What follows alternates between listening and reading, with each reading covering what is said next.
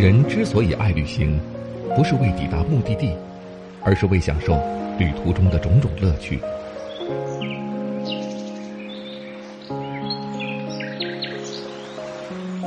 如果问我旅行的意义是什么，我也不知道。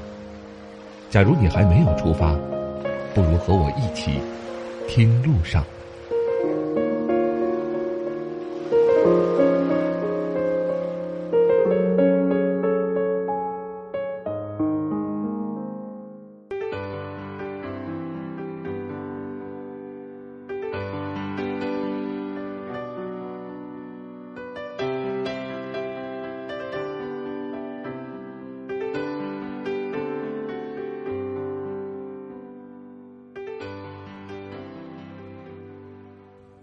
各位喜马拉雅的朋友们，大家好，欢迎来到巴老爷的声音世界，这里是听路上，我是巴超。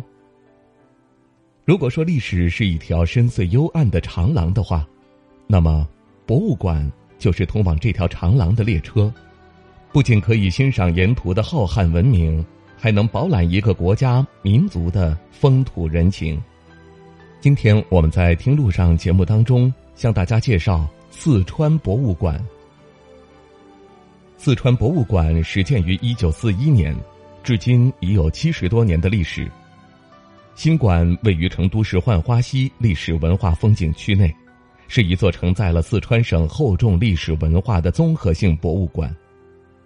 四川博物馆共有三层，第一层为汉代陶石艺术展、多功能厅会议接待室；第二层为巴蜀青铜器展厅、陶瓷精品展厅、书画馆。张大千作品展。第三层是藏传佛教文物馆、万佛寺石刻馆、四川民族文物展、工艺美术馆、百年四川馆。下面给大家介绍一下馆藏的一些精品文物。素三彩瓷是明清两代盛产于景德镇的彩瓷品种之一。四川博物馆收藏有清朝康熙年间的素三彩龙纹盘。雍容华贵，即使在物质生产极其发达的今天，也是值得叹服的艺术品。金地粉彩佛像是诞生于清朝乾隆年间的艺术品，距今已有近三百年的历史，由故宫博物院调拨至川博。虽然历经百年的风雨侵蚀，佛像表面仍旧熠熠生辉，胸前的璎珞与串枝涟漪。依然楚楚动人。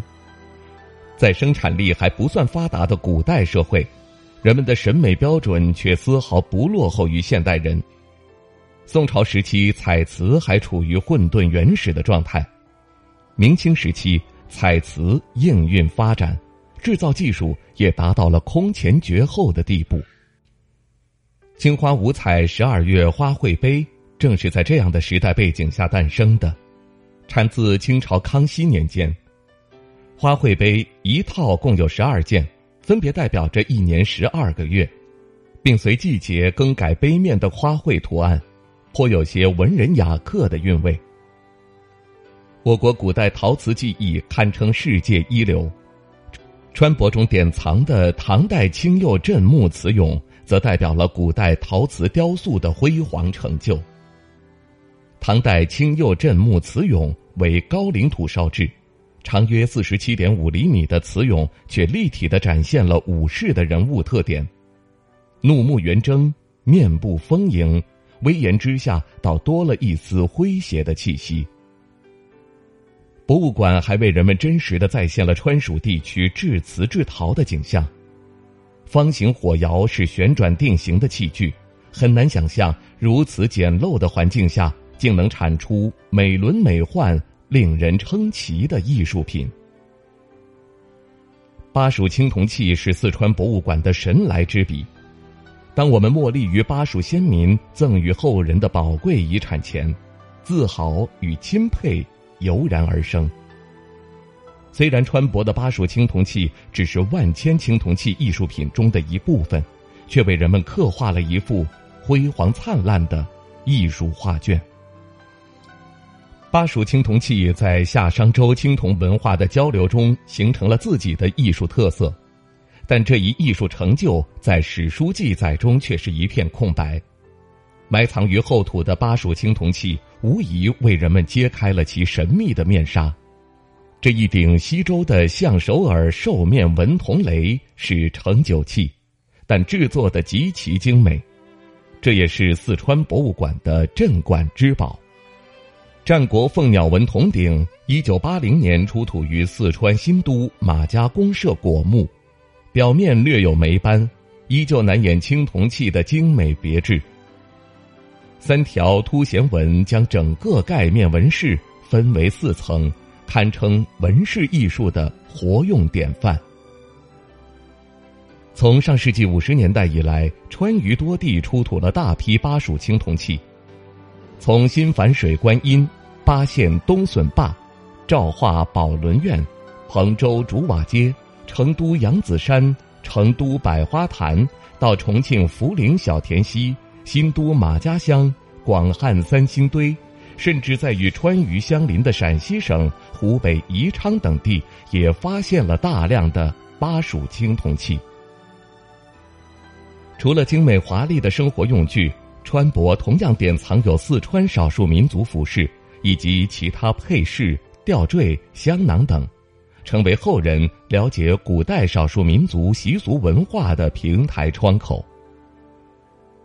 凉山州彝族古餐具是彝族漆器闻名的滥觞，图案繁复多变，选材用料考究，为我国漆器艺术史增添了浓墨重彩的一笔。川博选取极具代表性的彝族漆器，这些漆器大多只有皇室和达官贵人才能使用，十分珍贵。春风又绿浣花溪。掩映于花丛之中的四川博物馆，横亘于历史与现实的交错时空。一件件精美稀缺的文物，为人们展现了天府之国昔日的荣光。好了，这就是我们本期听路上节目为大家介绍的四川博物馆。感谢大家的收听，也欢迎各位订阅并关注巴老爷的声音世界下所有的声音专辑。听路上。下期再会。